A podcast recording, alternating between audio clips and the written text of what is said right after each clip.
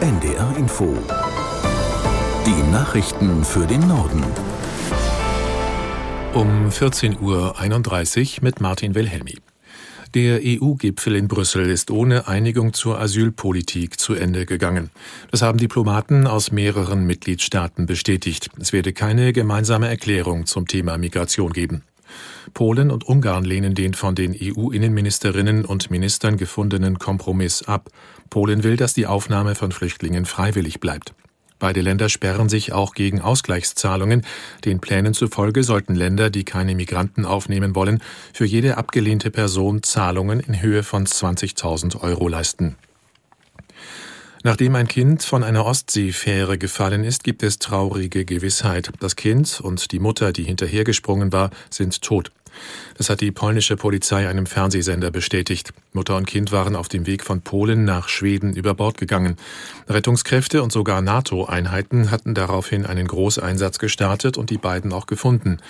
Unser Stockholm-Korrespondent Christian Blenker berichtet über die Ermittlungen und die Frage, wie das Unglück auf der Fähre passieren konnte. Das ist das große Rätsel bislang. So eine Fähre ist ziemlich hoch. Jeder, der einmal auf so einer Fähre unterwegs war, weiß das. Die Stena Spirit ist ein sehr langes Schiff, ein sehr hohes Schiff, etwa 40 Meter. Und normalerweise ist jedes Deck gesichert. Man kann eigentlich nicht so einfach herunterfallen. Man muss nach meiner Einschätzung eigentlich über eine Brüstung klettern, damit das überhaupt überhaupt passiert. Aber all das wissen wir noch nicht, was sich da genau zugetragen hat. Da es aber offenbar Bilder äh, gibt, wird die Polizei das jetzt sicher auswerten und danach Schlussfolgerungen ziehen. Bei den Ausschreitungen in Frankreich nach dem Tod eines 17-Jährigen gab es in der vergangenen Nacht nach neuesten Informationen 875 Festnahmen. Wie unsere Paris-Korrespondentin berichtet, wurden 500 Gebäude beschädigt, 1900 Autos standen in Flammen. Die meisten Randalierer waren demnach Schüler zwischen 14 und 18 Jahren. Zum Teil hätten sie auch Geschäfte geplündert. Präsident Macron hatte seine Teilnahme am EU-Gipfel abgebrochen und berät zur Stunde mit einem Krisenstab über die Lage. Dabei steht die Frage im Raum, ob der Ausnahmezustand verhängt wird. Der überarbeitete Entwurf für das neue Heizungsgesetz liegt jetzt dem Bundestag vor. Damit kann am Montag wie geplant die Expertenanhörung stattfinden. Ob das Gesetz nächste Woche verabschiedet wird, ist aber immer noch unsicher. Aus Berlin Philipp Eckstein. Auf 110 Seiten werden die Änderungen ausgeführt und erklärt. Die FDP-Fraktion hatte am Vormittag noch darüber beraten und dann zugestimmt.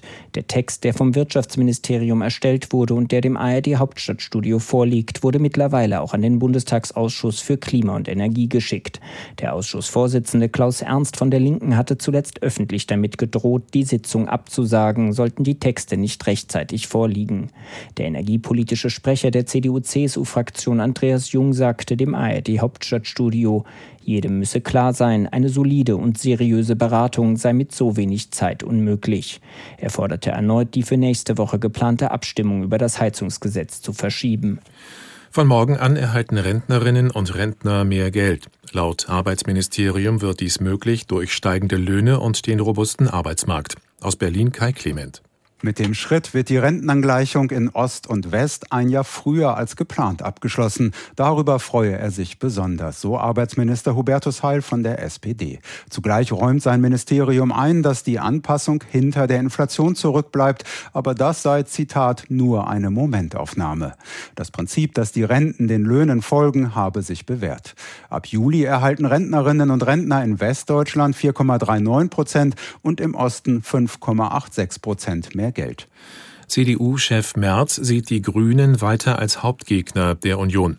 Merz sagte, die Auseinandersetzung mit der Regierungspartei sei dringend, denn die Grünen seien vor allem in der Wirtschaftspolitik für eine Deindustrialisierung mitverantwortlich, so Merz. Im Gegensatz dazu sei die AfD nicht nur Gegner, sondern auch Feind der Demokratie. Zuvor hatte sich CDU-Vize Jung von einer Kampfansage an die Grünen distanziert. Zum Beispiel in Baden-Württemberg regierten beide Parteien erfolgreich miteinander. Ideologischer Hauptgegner der CDU sei die AfD. In Hannover geht heute ein Forschungsprojekt in Betrieb, das in dieser Form weltweit einmalig ist. Der sogenannte große Wellenströmungskanal wurde umgebaut und soll die Energiewende voranbringen. An der Eröffnung nahm neben Niedersachsens Ministerpräsident Weil auch Bundeswirtschaftsminister Habeck teil. Aus der NDR Nachrichtenredaktion Thomas Kuhlmann. Im Prinzip ist das eine riesige Wellenmaschine, die sozusagen das Meer nach Hannover holt. Denn die neue Anlage kann nicht nur Wellen machen, sondern gleichzeitig auch Gezeiten simulieren. Also oben Wellen, unten Strömung, alles im Kleinformat.